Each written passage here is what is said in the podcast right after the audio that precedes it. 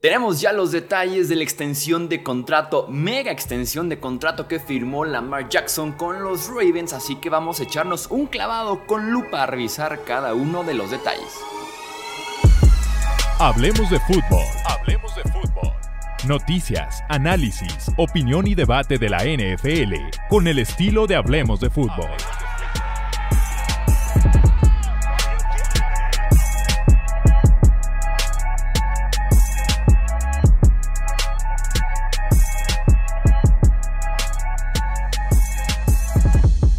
Amigos? ¿Cómo están? Bienvenidos a una edición más del podcast de Hablemos de Fútbol. Yo soy Jesús Sánchez, como es una tradición, vamos a analizar a detalle los principales contratos que tenemos en la NFL y en esta ocasión ya que tenemos detalles principales de Lamar Jackson, vamos a ver qué es lo que firmó al final de cuentas el coreback con los Baltimore Ravens, ¿no? Finalmente se acabó la disputa que lograron entre ambas partes para poder firmar. El contrato es de 5 años y 260 millones de dólares, los cuales tienen una estructura bien interesante y muy conveniente para el jugador. Al final de cuentas, de los 260 millones de dólares son 135 millones completamente garantizados al momento de firmar y tiene 185 millones en total en garantías. Llegamos a estos 135 millones garantizados, que son el 52% del contrato. Se podría decir que al final de cuentas fue una estructura tradicional. No llegó Lamar Jackson al 100% que buscaba de garantizado, sino más bien fue algo mucho más de lo que vemos en el resto de la NFL. Pero llegó esta cifra con un bono por firmar de 72.5 millones de dólares, que es un brutal bono por firmar, que es dinero que Lamar recibe en el momento en el que él firma el contrato y el contrato se procesa con la NFL y la NFLPA, ¿no? Eh, tiene también en el garantizado un salario base de 7.5 millones, su opción del 2024 de 17.5 millones, eh, otro bono en 2024 casi del millón de dólares, su salario base el 2024 que son 14.2 millones y otro bono eh, 2025 de 22.5 millones. Y el garantizado adicional se logra a partir de que recibe casi otro millón en 2025 que está garantizado, pero en marzo del 2024 y también en marzo del 2024 se garantiza su salario para el 2025 que son 20.2 millones. Vamos ahora sí con detallitos finos de este contrato. Eh, 260 millones de dólares en el total del acuerdo. Es el segundo más grande solamente por detrás de los 450 millones que recibió Patrick Mahomes en su extensión con los Kansas City Chiefs.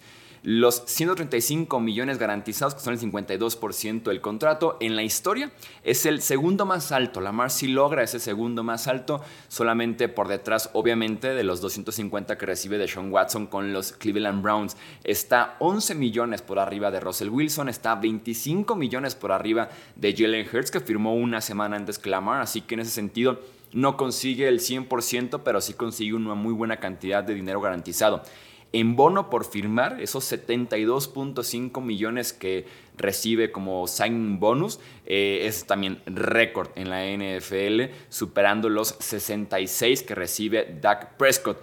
¿Se acuerdan en el episodio que hicimos de Jalen Hurts? Decíamos que el bono por firmar de Hurts fue muy bajo. Apenas 23 millones lo que le dieron a Jalen Hurts. En ese sentido, Lamar recibe mucho más efectivo.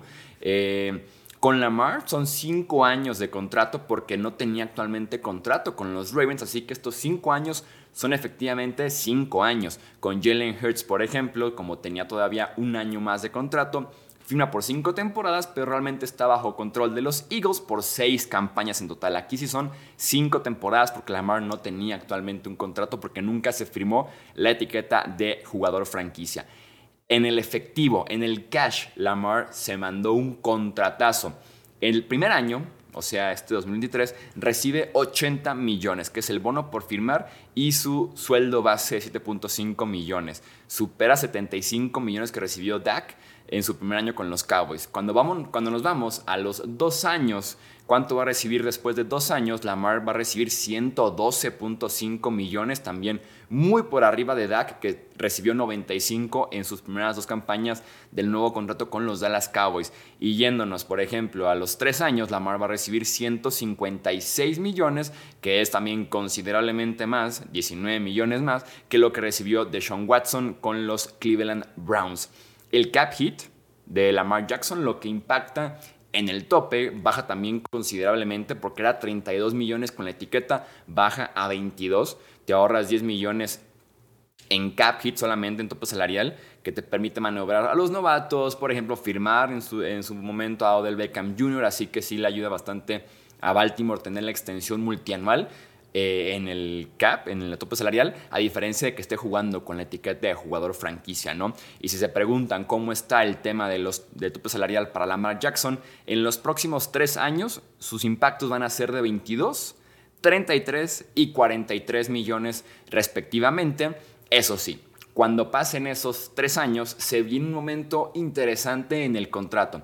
Se viene un momento en el que tienen que tomar ya una decisión porque su impacto en 2026 en el tope de los Ravens es de 74.5 millones, mismo número que es para el 2027, lo cual suena una locura tener un jugador que te cobre 74.5 millones en tope salarial. Así que en ese momento habría que firmar una extensión de contrato que baje esos números, ver la opción de cambiarlo de equipo, ver la opción de reestructurar su contrato, por lo menos para liberar en 2026 y mandarlo mucho más alto para el 2027. Ya veremos también cómo está el nivel de Lamar, el momento que vivan los Ravens en ese momento, en esa temporada, perdón, y también cómo está el tope salarial para esas campañas. Capaz que ha crecido lo suficiente como para decir es una ganga, 75 millones de un jugador en el tope salarial, ¿no? Análisis. ¿Quién gana? ¿Quién pierde? ¿Quién cede? ¿Quién no cede? ¿no? Se podría decir que Lamar gana en su contrato recibiendo mucho cash, un bono por, por firmar brutal y que para el 2026, con esos cap hits que tiene Lamar Jackson, se gana probablemente una renegociación, ya es una extensión de contrato o una reestructuración. Y también gana Lamar porque Baltimore incluyó en el contrato cláusulas de no cambio y de no etiqueta. O sea, si Lamar juega su contrato entero, sí o sí será agente libre porque Baltimore no puede etiquetarlo como jugador franquicia cuando acabe este contrato o también se gana la cláusula de no cambio, o sea, cualquier cambio que quieran hacer los Baltimore Ravens tiene que aprobarla el coreback. Así que en ese sentido son dos eh, detalles de poder que le dan al jugador de alguna forma en este contrato. ¿Cómo gana Ravens? Al no dar un contrato 100% garantizado, ganar Baltimore al hacer un contrato con una estructura tradicional como el resto básicamente de corebacks en ese sentido es que Baltimore también gana en esta negociación. Eh, gana Lamar al no tener un agente, de alguna forma sí agarró el contrato de Jalen Hurts algunos detallitos por ahí finos, súbele básicamente un 1 o 2% y listo, ese es mi acuerdo. Sí, en ese sentido, Jalen Hurts hace un poco más fácil la negociación para Baltimore y para Lamar Jackson, y aparte de que Lamar en comisiones se ahorra unos 7 a 10 millones de dólares que le hubiera dado a un agente en caso de que la gente hubiera negociado por Lamar este acuerdo, ¿no? Y también gana Lamar porque se estará renegociando su contrato cuando tenga 29 años o en su defecto será agente libre cuando tenga 31 años, toda una muy buena edad para poder volver a cobrar un contrato de esta magnitud o más grande en la NFL.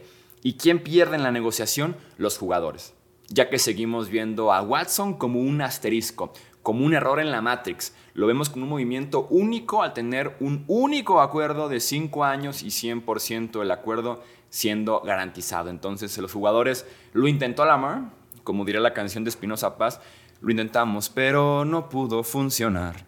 Eh, ¿Por qué no? Lo intentó. El tipo literalmente se fue hasta los últimos recursos de pedir un cambio, de no firmar extensión, de que sea etiquetado, de buscar otras opciones con otros equipos, ofrecerse y demás. Y el tipo literalmente no lo logró. ¿Quién lo va a lograr? Quién sabe. Veremos si Joe Burrow, si Justin Herbert o si Patrick Mahomes cuando firmen extensiones de contrato con sus respectivas franquicias. Ha quedado ya en el papel, ya se ha dicho aquí en múltiples ocasiones, yo soy fan de Lamar Jackson, no me considero una persona que aprecia el juego de Lamar, lo que te hace por aire y también por tierra claramente, es parte de su juego correr y debe ser utilizado de esa forma. Yo si soy Baltimore también hubiera extendido a Lamar Jackson, me parece un contrato bastante justo, bastante cómodo para sentirme yo como franquicia con mi coreback, que es un tipo de nivel MVP y que te lleva constantemente a la postemporada. Eso sí, el jugador debe mantenerse sano, algo que no ha podido lograr Lamar en las últimas campañas, ver que tiene que hacer de ajustes Lamar, ya sea corriendo, ya sea en la bolsa, pero el tipo debe encontrar la forma de mantenerse sano para que Baltimore realmente alcance su potencial máximo. Me ilusiona ver a, ver a Lamar este año lanzando el ovoide porque tiene coordinador ofensivo nuevo, que el que tenía anteriormente Greg Roman era muy enfocado en el juego terrestre. Roman era uno de los principales, si no es que el principal responsable de que Lamar corriera tanto. Me ilusiona también verlo con el regreso del wide receiver 1 de este equipo que es Rashad Bateman, con la firma de OBJ, con el draft de Safe Flowers. Hay un nuevo grupo de wide receivers básicamente en Baltimore con nuevo sistema, así que quiero ver a Lamar en este nuevo eh, esquema con Todd Monken como coordinador ofensivo, ¿no? Da la sensación que es la primera vez de que Lamar realmente recibe un apoyo aéreo desde que llegó a Baltimore. Siempre ha sido muy enfocado al juego terrestre, a la defensiva incluso, y como que ahora sí fue el centro de atención el ayudar a Lamar Jackson lanzando el ovoide. Veremos el impacto, veremos el desarrollo, el tiempo que les lleve también adaptarse a esta nueva ofensiva, nuevos nombres, pero por lo menos ilusiona de alguna forma este ataque aéreo de los Baltimore Ravens. Quiero saber tu opinión en comentarios, dinos aquí abajo si estás en YouTube ¿Qué opinas del acuerdo de Lamar Jackson? ¿Qué hubieras firmado tú si hubieras sido Baltimore? ¿Qué hubieras firmado tú si hubieras sido Lamar Jackson? Si así lo hubieras dejado con la etiqueta, no lo hubieras firmado, lo hubieras cambiado. Platícame tu opinión aquí abajo en comentarios o también si estás en formato de podcast, ya sabes, Twitter, Facebook, Instagram, nos encuentras como Hablemos de Fútbol. Yo soy Jesús Sánchez, hasta la próxima. Gracias por escuchar el podcast de Hablemos de Fútbol. Para más, no olvides seguirnos en redes sociales y visitar hablemosdefutbol.com.